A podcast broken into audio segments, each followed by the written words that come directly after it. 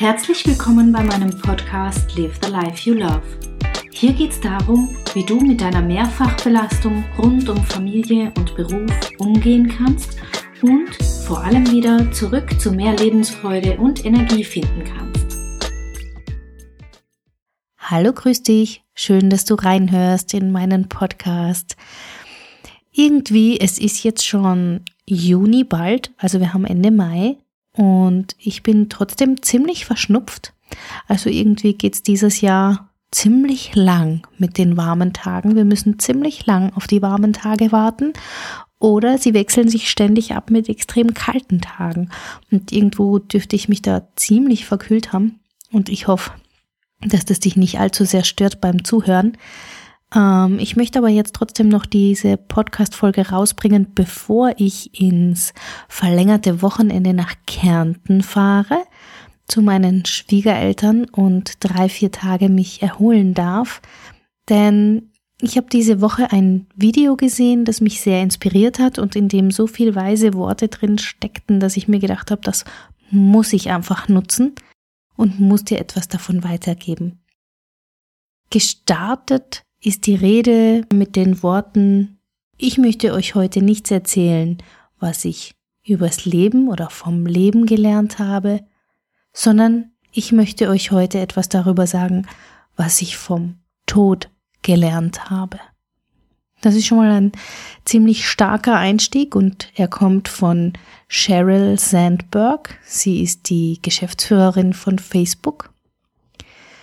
Und ja, was wir von Sheryl Sandberg und was wir vom Tod lernen können, darüber möchte ich heute mit dir sprechen. Sheryl Sandberg, wie gesagt, Geschäftsführerin von Facebook, vielleicht hast du sie, Facebook, vielleicht hast du sie schon einmal gesehen oder gehört. Und ähm, sie war verheiratet mit ihrem Mann Dave, der 2015 ganz plötzlich und unerwartet verstorben ist. Eigentlich wollte er nur trainieren gehen und ähm, ja, sie beschreibt, dass das der schlimmste Tag ihres Lebens war und wie sie dann dorthin kommen musste und vor allem wieder zu ihren Kindern zurückfliegen musste und ihnen sagen musste, dass sie ihren Vater verloren haben. Und sie hat in ihrer Rede über ihre Erkenntnisse gesprochen. Sie hat darüber gesprochen, wie sie damit umgegangen ist. Und ich möchte dir das heute weitergeben, was auch dir helfen wird. Denn ich halte es für wichtig, dass man sich all dieser Dinge, über die Cheryl spricht, bewusst wird und sich stärkt fürs eigene Leben. Denn das eigene Leben, das wartet mit Schicksalsschlägen und mit Verlusten auf uns, ganz egal, ob wir es wollen oder nicht. Das können wir leider nicht verhindern. Aber was wir tun können, ist, dass wir uns stärken, dass wir unsere innere Kraft und Stärke ausbauen und dann nutzen, wann wir sie brauchen. Wenn du also deine Widerstandskraft oder auch Resilienz genannt stärkst, dann wirst du nicht nur gestärkt sein, sondern du wirst zur besten Version deiner selbst werden und du kannst so das Leben so richtig genießen. Jetzt geht's aber los.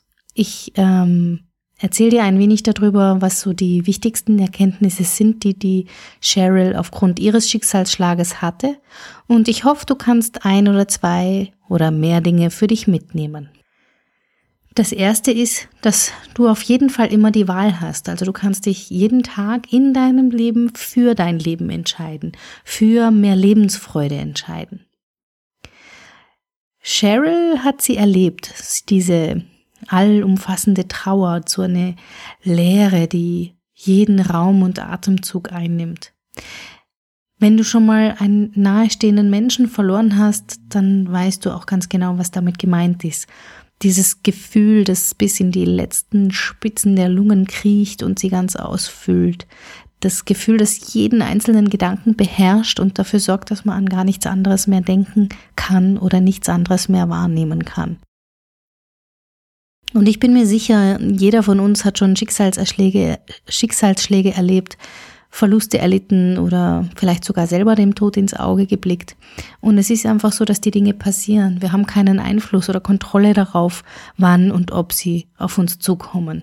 Und die Frage ist also nicht so sehr, ob es passieren wird, sondern die Frage ist, was du dann tust. Also wie du dann in diesem sehr herausfordernden Moment damit umgehen wirst, wie du überleben wirst. Wie sehr kannst du daran wachsen? Denn es sind genau solche Herausforderungen, die uns ja zu dem machen, wer wir schlussendlich sind. Es geht also darum, dass man sich für sein Leben entscheidet, für die Lebensfreunde. Und Sheryl Sandberg hat das auch getan und beschreibt es so, also ich vergleiche es mit einem Pool. Ähm, es ist wie wenn du in einen Pool fällst und immer weiter nach unten sinkst und irgendwann so sagt auch die Cheryl, irgendwann wirst du am Boden ankommen, dich abstoßen, zurück an die Oberfläche kommen und atmen. Und das, wenn du unten am Boden ankommst und dich abstößt, das ist genau der Moment, in dem du dich für dein Leben und für die Lebensfreude entscheidest. Die zweite wichtige Erkenntnis ist, dass manchmal die erstbeste Lösung einfach nicht verfügbar ist.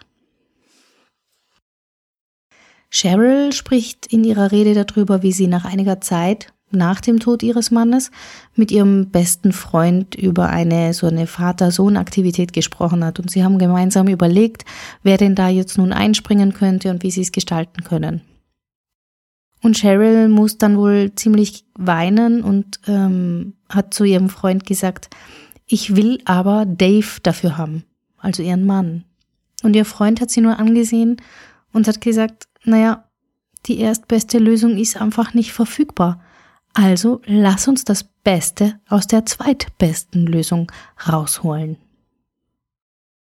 Es ist, wie gesagt, so, dass wir nicht immer Einfluss darauf haben, äh, dass all unsere Wünsche erfüllt werden.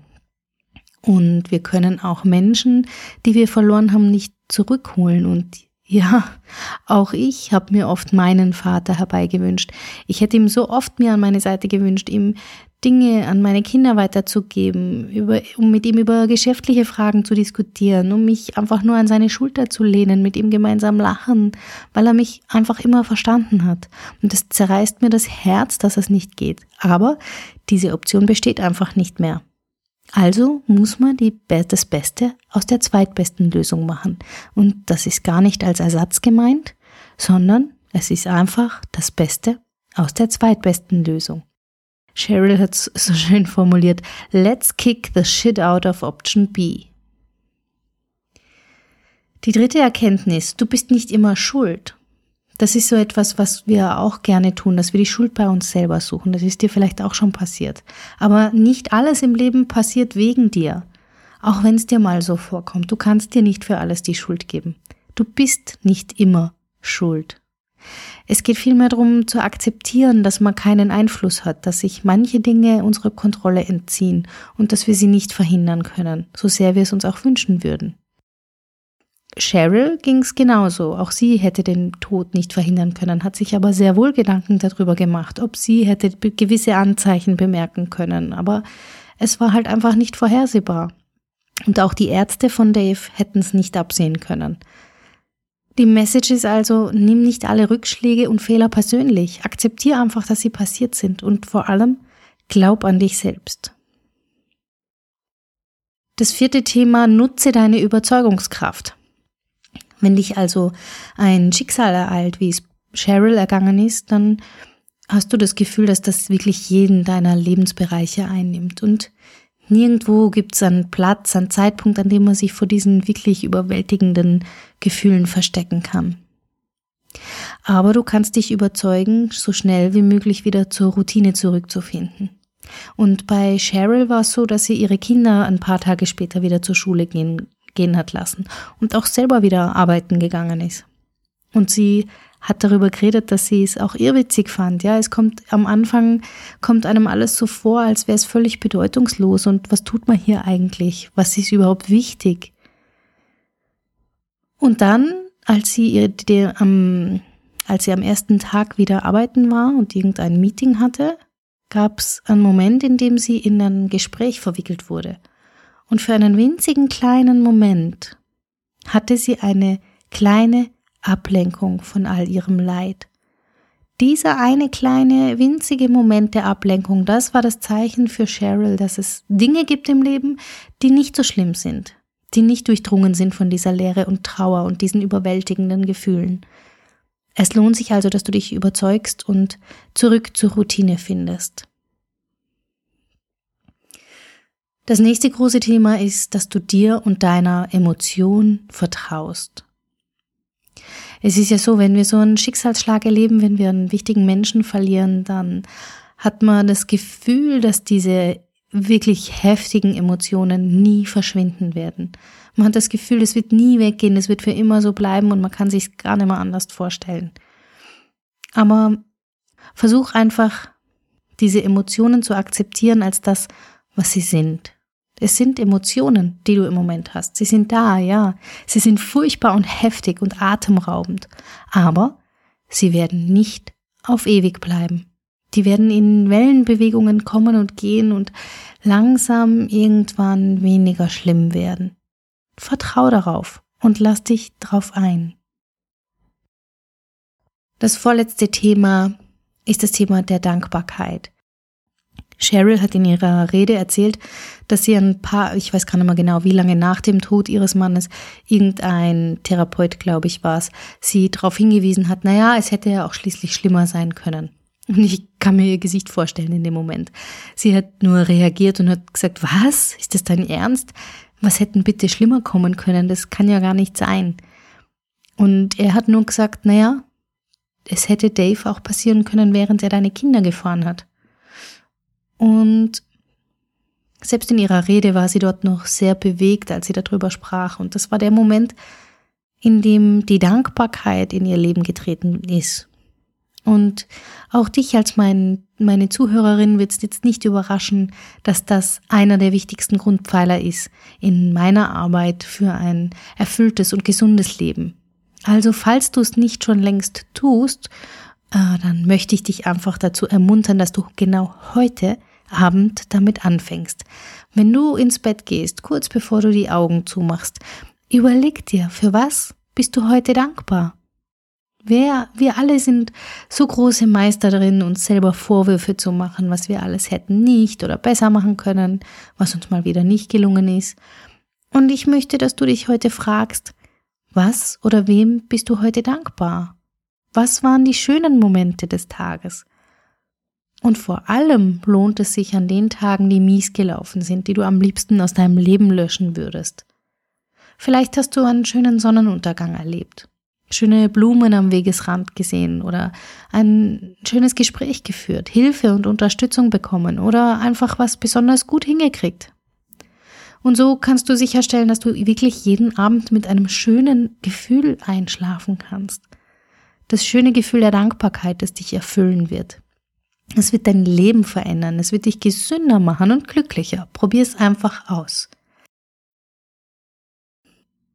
Das letzte Thema ist, dass dein Leben kostbar ist. Cheryl hat erzählt, dass sie elf Tage vor dem ersten Todestag, bevor er sich quasi zum ersten Mal gejährt hat, mit ihrer Freundin zusammengesessen ist und dass sie da weinend zusammengebrochen ist. Sie haben darüber sich unterhalten, dass sie sich vor einem Jahr überhaupt gar nicht bewusst war, dass sie gemeinsam noch elf Tage hatten. Elf Tage, in denen sie irgendwas noch hätten erleben können oder einfach die Zeit genießen können.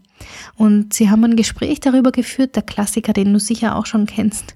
Wie würdest du leben, wenn du wüsstest, dass du nur noch elf Tage zu leben hättest? Ich möchte dir diese Frage auch stellen. Wie würdest du leben, wenn du wüsstest, dass du nur noch elf Tage zu leben hättest? Und nein, es geht jetzt nicht darum, wie sehr du abfeiern würdest und welche Bucketlist du schreiben würdest, welche verrückten Erlebnisse du noch erleben wollen würdest, sondern es geht darum, dass dir diese elf Tage wirklich sehr kostbar wären, oder? Du würdest also jeden Tag mit dem Wissen leben, wie kostbar dieser eine Tag ist. Also warum nicht schon heute so leben? Weil dein Leben ist kostbar, auch jetzt schon. Jeder einzelne Tag, jede Stunde, jede Minute, jeder Atemzug ist kostbar. Wie gesagt, ich war sehr gerührt bei dieser Rede. Ähm, mir sind die Tränen vor Rührung in den Augen gestanden. Ich möchte, ich werde den Link auch auf jeden Fall dazu stellen, dass du dir diese Rede auch selber anschauen kannst. Ähm, ich möchte noch am, zum Abschluss ein paar Worte sagen. Und Und zwar, dass diese miesen, fiesen, gemeinen Schicksalsschläge uns alle irgendwann erreichen. Wir können es einfach nicht beeinflussen. Sie werden dir passieren, sie werden mir passieren. Es könnte schon morgen soweit sein. Und was mir wichtig ist, dir mitzugeben, ist, dass du die Voraussetzungen schon in dir trägst, um damit gut umzugehen, um mit solchen Herausforderungen gut umzugehen, daran zu wachsen. Das ist alles schon in dir, wie so ein Muskel und das ist egal, ob der jetzt gerade im Moment mehr oder weniger gut trainiert ist. Du kannst diesen Resilienzmuskel trainieren. Du kannst dich stärken, dir bewusst machen, dass jeder Tag ein Geschenk ist. Du atmest ein und aus, du hast Familie, Freunde, ein Dach über dem Kopf und was zu essen im Haus. Dein Leben ist kostbar, du bist kostbar. Und wenn du diesen Muskel trainierst, dann kannst du tatsächlich zu der besten Version deiner selbst werden. Du kannst so all diese Momente, die da noch kommen, meistern, du wirst sie aushalten können, du wirst dran wachsen. Und ja, natürlich wird es dir auch mal unmöglich erscheinen, dass es irgendwie weitergeht. Aber du kannst dann auf deine innere Stärke vertrauen und darauf zurückgreifen. Du wirst dir vertrauen können, dass du das überlebst. Du wirst stärker werden, glücklicher und dein Leben genießen. Also finde deine Dankbarkeit, feiere dich, feiere deine Familie und deine Freunde. Genieße und erfreue dich vor allem auch an den kleinen Dingen, die so tagtäglich passieren und sei dir bewusst, dass du genau so richtig bist, wie du bist. Es wird noch so viel Gutes in deinem Leben passieren, so viele kostbare Momente. Nimm sie wahr, tauch ein und genieß vor allem dein Leben. Und ähm, ich möchte das Ganze abschließen mit einem besonders schönen Zitat von Cheryl. We are more vulnerable than we ever thought, but we are stronger than we ever imagined. Damit möchte ich mich verabschieden bei dir heute. Vielen Dank fürs Zuhören. Und sehr bald schon kommt in der nächsten Podcast-Folge ein Interview. Mal wieder ein Interview. Ich habe mit Katharina Börsch gesprochen und ich bin schon gespannt, wie es dir gefallen wird. Da sind wieder sehr viele wertvolle Tipps und Tricks für dich dabei. Und wir hören uns hoffentlich dann wieder. Mach's gut, hab ein schönes Wochenende. Bis dann. Ciao, ciao. Herzlichen Dank fürs Zuhören. Mein Name ist Katja Schmalzel. Ich bin Coach und Expertin für Stress- und Krisenmanagement in Wien und online. Dir hat diese Folge gefallen? Ich freue mich auf deine Bewertung bei iTunes und dein Feedback. Du möchtest mich jetzt persönlich kennenlernen?